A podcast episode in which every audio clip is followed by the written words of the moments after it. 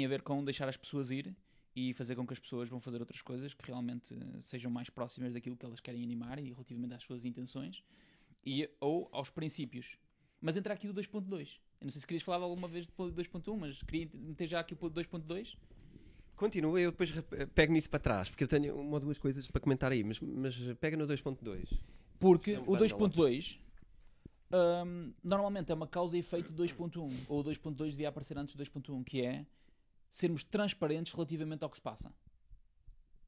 E isto é bué difícil. É bué difícil. É bué difícil. Porque normalmente...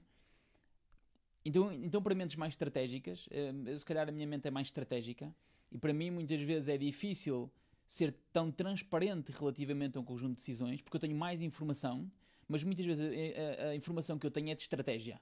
Quase como se estivesse a jogar ah, hum, hum, xadrez, e se eu partilhar aquela informação, eventualmente outras pessoas já, já saberão quais são as jogadas, e então isso não é tão estratégico. E a minha mente normalmente torna isto mais difícil. Então para mim é difícil ser, ser transparente, ou ser mais transparente. E hum, isto tem a ver com um impasse, que tem a ver com as suas expectativas, que é, se eu também não tiver a informação toda, como é que eu sei ou não que nós estamos num impasse? Porque até eu posso pensar que ele está num impasse porque ele não anima os princípios da organização, Uhum. Mas ele pode ser inconsciente, não relativamente ao facto de ele ser inconsciente, ser inconsciente, mas porque ele não tem Não está com consciência desse, desse desafio no momento, Yep. não, não está a ver o, Yep. o mesmo e porque filme. as expectativas são diferentes. Sim. Porque as expectativas deles era animar uma função e a minha expectativa é animar um conjunto de funções, ou funções Sim. diferentes. E isso torna a coisa difícil, que é, eu acho que na verdade nós não somos assim tão transparentes. Ahm, e o Ray Dalio traz aqui uma noção de emprego, para mim é muito bonita, é muito, é muito, é muito assertiva e humilde.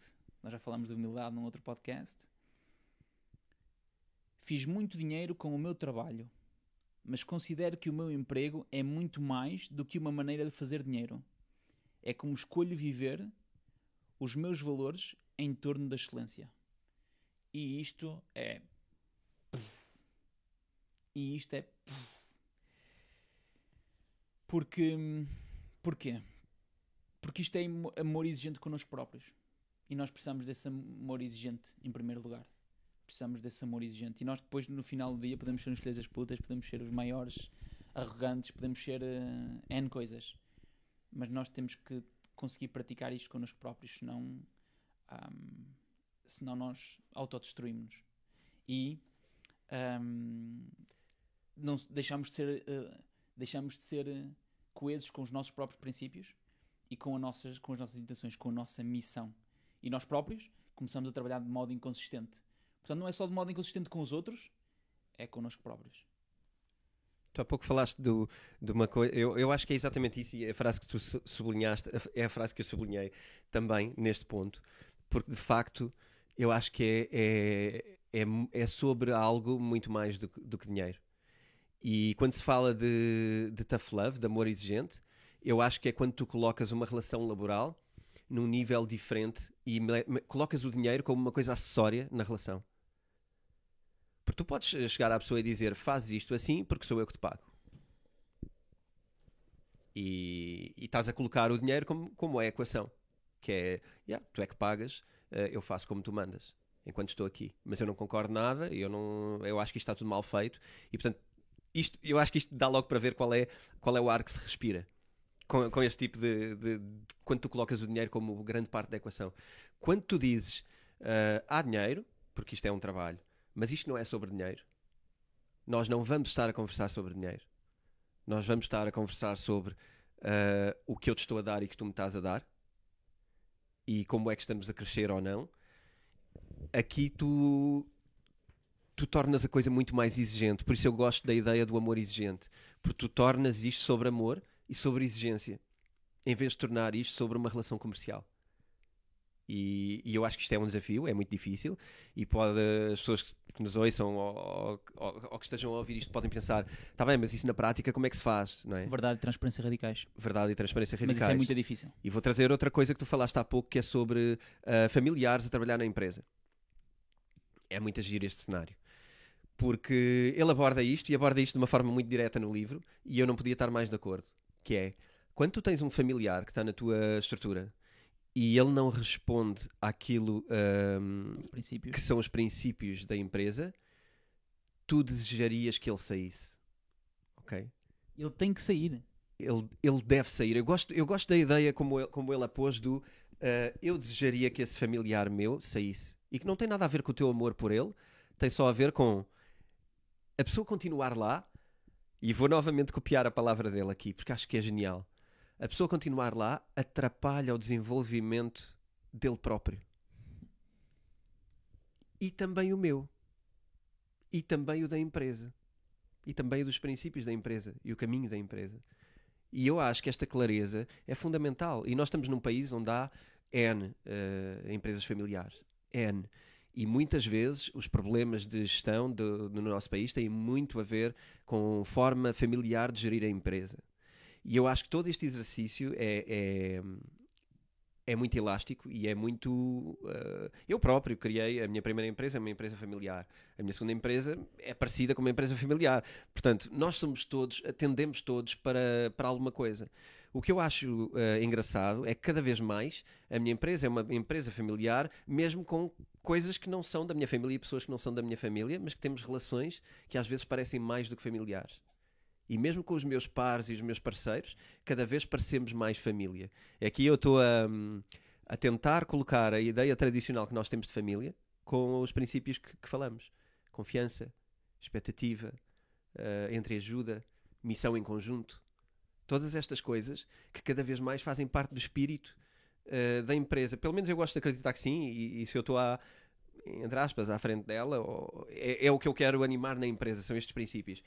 E torna-se uma ideia de, de família. Portanto, há aqui uma parte de família biológica em que, quando não estão alinhados os princípios, acho que deve haver uma, uma reorientação e acho que as coisas devem, devem mudar. E é giro ele ter mencionado isso diretamente no livro. Achei, achei engraçado. Mas queres ver isto a ficar difícil? Chuta. 2.3. Reconheça que a dimensão da organização pode representar uma ameaça às relações significativas. Sem dúvida. Sem E, e dúvida. neste ponto, não há, isto é meia página. Não há muito para falar. Sim.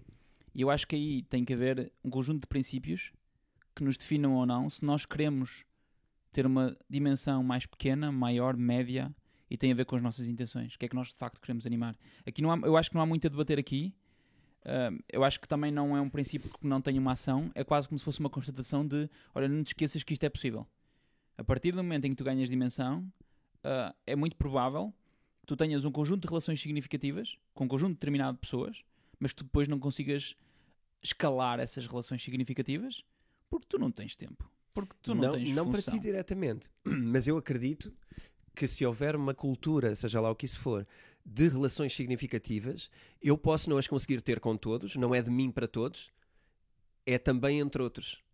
O que significa que eu posso não ter relações significativas porque já estou mais distante daquela pessoa, mas ela tem relações significativas com outras pessoas que estão próximas dela na empresa. Ou seja, o tipo de relação que se vive é significativo. Agora, aqui vem toda a coisa do isto foi ou não implementado. Isto conseguiu-se ou não propagar como de forma matricial, não só orgânica, ou seja, não só ah, centralizada dos- do, do chefe, do CEO para fora, mas também entre os de fora com os outros mais de fora e, e, portanto mais em mais em em contágio do que propriamente centralizadas sempre em relação a- ao mesmo. Mas acho que isso é, acho que isso é o grande desafio. Eu tenho uma crença de que uma organização muito grande é contra a natura. Uma organização mesmo muito grande é mesmo contra a Eu, natura. na eu opinião. costumo, eu costumo, não quero dizer mais do que isto, mas, mas sobre isto, eh, eu acho que a própria sociedade está a viver esse problema. Como, como sociedade, as cidades, a nossa organização social, os países, todas as nossas estruturas estão a viver disso. Estão a viver um, um problema da dimensão. Porque já não faz sentido a dimensão e a desidentificação que as pessoas sentem face ao estilo de vida que têm, tem a ver com dimensão. Porque nas pequenas aldeias a estrutura é outra. E, e tem tudo a ver com isto. A organização, quando falamos aqui, é giro agora teres falado disso, porque quando falamos de organização empresarial, Podemos também nos ver como uma organização. Podemos o Estado nós- é uma organização. o Estado é uma organização. E se as pessoas não se revêem nos valores do Estado, alguma coisa também está mal. Certo. E ele ficou distante. Posso só trazer uma coisa relativamente a isto? Eu acho que é importante esta parte, e porque é muito prático. Ahm, uma coisa que, que, hum, que eu não gosto nada como, como, como CEO e que acho que é um mau funcionamento é quando. E isto tem a ver com o tough love e tem a ver com o ponto, com o ponto 2.1, que é leal em relação à missão ou leal em, em- relação à pessoa que está acima de ti. À pessoa. E, e eu, ah, deixa-me ver como é que eu pego nisto. Eu não gosto nada quando na minha empresa ah, ou quando em alguma relação alguém diz: ahm, Ok, eu faço isto porque tu queres. Ok, eu faço isto porque tu me estás a dizer. Ahm, tentar concretizar mais. Em ambiente de trabalho, ahm, a pessoa é leal ao- a, ti como chefe e, portanto, faz o que tu mandas fazer. Mas se calhar não concorda. E eu acho que isso é uma pedra no sapato. Eu não gosto nada de quando, imagina, eh, temos um desafio e eu digo, olha, faz assim. E a pessoa diz, epá, eu, eu não concordo com isso, mas se queres assim, eu faço assim. Isto é uma lealdade perante a pessoa, perante a que a pessoa define, perante a autoridade da pessoa. Mas não é uma, leal- uma lealdade para a missão, para os princípios. Porque se a pessoa sabe quais são os meus princípios, vai, obviamente, dizer-me, "Ahm, então vamos falar sobre a melhor maneira de fazer isto. E, e eu acho que isto para mim, e isto no meu ambiente de trabalho, é uma revolução total. Quando, quando passa a não ser sobre fazer o que eu peço para fazer, passa a ser sobre vamos conversar sobre a melhor, a melhor forma de fazer as coisas. E então já, já não nasce um, um diálogo de hum, ah, tá bem, como é que eu faço? O que é que achas que eu faço? Ou. Surge outra coisa que é o que é que propões fazer? Ah, então vamos fazer isto da melhor maneira. Então vamos discutir sobre a melhor forma. E a pessoa concluir qual é a melhor forma. Aceitar e, e entramos naquele cenário do aceitar e revirar os olhos. E eu acho que isso é, é as pessoas acharem que não podem contribuir para a estrutura onde estão. É as pessoas que desistiram. Porque acham que não vão ser compreendidas, que não são ouvidas e que blá blá blá, toda a história de, de quem se queixa do seu, do seu trabalho. E eu acho que tem muito valor quando a pessoa sente que faz parte da solução e quando a pessoa sente que não, eu estou a fazer isto não é porque eu tenho lealdade a este chefe, nem é porque ele me disse para fazer, eu estou a fazer isto porque eh, conversámos e eu também acho que é a melhor maneira, feitas as contas. E isto sobre, sobre a lealdade à pessoa, a questão da obediência quase militar. Eu vou trazer o último, o último subprincípio deste princípio que eu acho que de alguma forma traz uma noção a essa dificuldade. Isto leva muito tempo. Isto leva muito mais tempo. Vai custar muito mais dinheiro do que nós queremos. Vai levar muito mais tempo do que nós queremos. E acho que tem muito a ver com essas pessoas são raras. Primeiro ponto. O segundo, eu acho que tu precisas ter uma paciência de job. E terceiro ponto, isso é, é muito a longo prazo. E tem, tem a ver com um longo prazo de amor, um, amor exigente e de. uh, eu não gosto da palavra coaching, mas de bater bolas constante. De. hum, É consistente, tem que ser um trabalho consistente. Sim. E nós não podemos fugir à dor. Porque é aquela dor daquele momento de ei, olha, eh, novamente, este, novamente esta cena. Novamente este, a mesma pessoa a dizer-me a mesma merda. Já falámos sobre isto 20 vezes. E eh, novamente a mesma coisa, a mesma dor. Não, não, não, não. E eu acho que aí tem que haver paciência. Ah, e demora muito tempo, eu acho. Eu acho que demora algum tempo. E nós, como nós somos uma sociedade fabricada para a aquisição em real time, não é? instantânea, temos alguma dificuldade em criar estas relações significativas, porque eu quando hoje saio à noite, eu quero engatar a miúda numa noite. Eu não quero esperar Não três vais meses. pretejá-la. Sim, eu quando comecei a namorar, eu mandava talkings. Sabes o que é um talking? Aquelas Acho que merdas não. que tu mandas, tipo um talking só a dizer How are you? Tipo uma merda qualquer tipo Ok. estúpida. Este não me pede para Ok. ligar. ok. E eu hoje vejo essa hum, swipe, left swipe right, de uma forma muito mais curto prazo, não é? De uma forma muito mais. E é impossível tu teres uma relação significativa ou um trabalho significativo a curto prazo. É muito difícil, não vai acontecer. Não funciona dessa forma. Tu achas que quando estamos a falar sobre uh, este tipo de organização, estamos a falar do antigo conceito do trabalho para a vida? Do, do... Não. Estamos a falar do antigo conceito. Não sei se é antigo. Mas eu quero acreditar que no princípio vem o princípio das coisas uh, que tem a ver com a relação das pessoas. Porque eu acho que não tem a ver com a organização. E eu estou sempre a dizer isso. Não tem a ver hum, com Angry Ventures. Não tem a ver com a empresa que eu criei. Tem a ver com o facto de eu saber que quero continuar a trabalhar com aquelas pessoas. E eu estou-me a cagar para Angry Ventures. Angry Ventures amanhã, já falamos sobre isto. Angry Ventures amanhã fechar, eu abro outra merda qualquer. Ou faço outra merda qualquer. Ou vou para um desafio qualquer. E quando eu for para esse desafio qualquer, as primeiras pessoas com quem eu vou convidar para perceber se querem animar aquelas intenções e se querem animar aqueles princípios, são as pessoas com as quais eu tenho relação. Portanto, eu estou-me a cagar para a uh, empresa. Estou-me a cagar para o nome, para a designação social, para o NIPC, para o número de identificação pessoa oh, coletiva. Estou-me a cagar para isso. É, que tipo de relações é que tu queres criar? E essas relações eu acho que demoram algum tempo. E muitas vezes, e também sinto, também se calhar pela minha idade, eu acho que essas relações têm que ser muitas vezes com dor e a dor às vezes envolve separação.